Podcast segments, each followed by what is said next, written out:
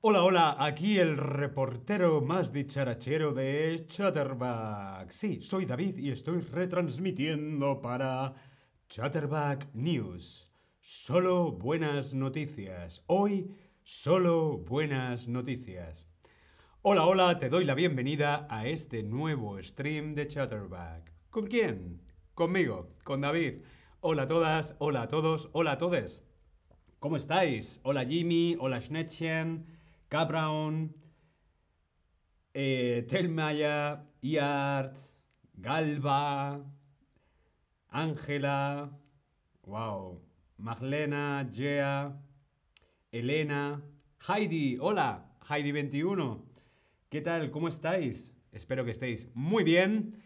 Sí, aquí estoy otra vez de reportero de Chatterback. Reportero. Este reportero solamente da buenas noticias hoy. Hoy solo buenas noticias. Only good news. Sigui, hola Sigui. Tengo una pregunta, una primera pregunta para vosotros y es ¿Cómo te informas? ¿Cómo te informas de lo que pasa, lo que sucede en el mundo? ¿Te informas porque lees el periódico? ¿Lees el periódico? ¿O ves las noticias en la televisión a diario, todos los días? Ah, ¿Te informas por redes sociales como Instagram, o te informas porque escuchas en la radio o no, no te interesan las noticias. Yo quiero saber cómo te enteras tú de las noticias, de lo que pasa en el mundo. ¿Sí? Por ejemplo, sobre política, sobre economía, sobre ciencia o sobre medio ambiente o información sobre cultura. ¿Cómo te informas tú? Si es a través de un medio de comunicación como la televisión o es a través de un medio de comunicación de prensa escrita o la radio o internet. Bien, veo que muchos eh, os informáis a través de la televisión, a través de las noticias, algunos a través del periódico. Hmm. Imagino que a veces será también periódico digital, ¿sí? Y algunos por redes sociales. Yo la verdad es que principalmente me entero de las cosas que pasan por Instagram. Sí, por redes sociales. Yo me entero por redes sociales que ha pasado algo y entonces si me interesa voy a buscar la información, voy a buscarlo a un periódico digital o busco la información para enterarme de lo que está pasando, ¿sí? ¿Por qué pasa esto? Pues porque no me gustan las noticias. Creo que las noticias son muy negativas y tenemos una gran sobreinformación, ¿sí? La sobreinformación, como vemos en la foto, creo que hoy en día estamos sobreinformados. Tenemos demasiados inputs, demasiada información. Hay una sobrecarga informativa y, lamentablemente, tristemente, esta información, estas noticias no siempre son positivas. Guerra, enfermedades, COVID, bla, bla, bla, bla, bla, bla. Y a mí toda esa negatividad me afecta. Sí, por lo tanto, soy muy cuidadoso, elijo muy bien con qué información, eh, eh, dónde busco la información y cuándo y cómo busco la información. ¿Sí? Y también, por lo que decíamos, por la gran negatividad. La mayor parte de las noticias, por ejemplo, ¡pum! ponemos el telediario de news, las noticias, ¿sí? En España se llama el telediario. Eh, ponemos las noticias en la televisión y todo es negativo. Todo es negativo, negativo, negativo, negativo, negativo. Y para mí eso es demasiada negatividad. ¿Sí? La mayor parte de las noticias son negativas. Por eso hoy quería ver con vosotros solo noticias buenas. Son buenas noticias, solo buenas noticias, solo noticias positivas, ¿sí? Que nos levanten un poco el estado de ánimo. Bien, vamos a ver una primera noticia positiva y es esta. Nace en Valencia una gacela mor, la especie salvada de la extinción. Vemos aquí una cría, una pequeña gacela, se parece mucho a un ciervo, pero no es un ciervo, son gacelas, y es un tipo de gacela que se llama mor. Esta gacela es una especie en peligro de extinción. Ha nacido en Valencia una gacela mor. Eh, por lo tanto, hay una buena posibilidad, una gran probabilidad de que la especie no se extinga, no se acabe por completo con esta especie, la gacela mor. La gacela mor es una especie, es un animal que está en peligro crítico, puede desaparecer, quedan muy pocas. Eh, está en la lista de, eh, roja de la UICN. La buena noticia es que está siendo recuperada, de, eh, aunque sea en cautividad, ¿sí?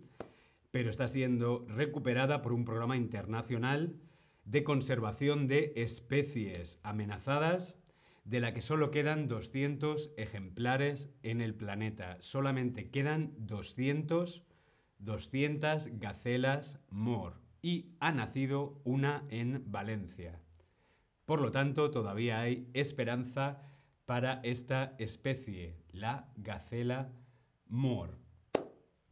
¿Cuál de estas expresiones es correcta? ¿Animales en peligro de extinción? animales en peligro de cautividad o animales en peligro de salvación. ¿Cuál de estas expresiones es correcta cuando queremos decir que hay animales que van a desaparecer? Hay especies que conocemos que están en peligro de desaparecer. Muy bien, Animales en peligro de extinción, como esta gacela, la gacela mor. Están en peligro de extinción y se ha conseguido salvar, ha conseguido que nazca una nueva cría de esta especie. Por lo tanto, queda esperanza. Vamos a ver otra noticia positiva, otra buena noticia, y es esta la mujer que escribió más de 1600 biografías en Wikipedia, Wikipedia, para científicas desconocidas.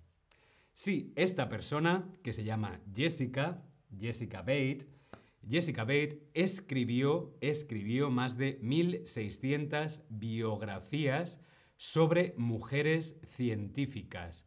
Mujeres científicas eh, que estaban olvidadas, que nadie conocía. Y ella hizo la biografía de 1600 mujeres científicas en Wikipedia.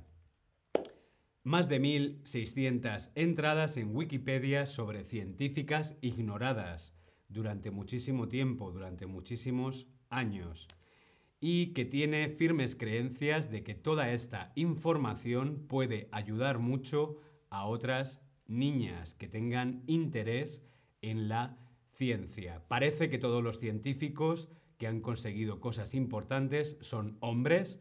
Bueno, pues Jessica Bate se propuso escribir la biografía de 1.600 científicas mujeres.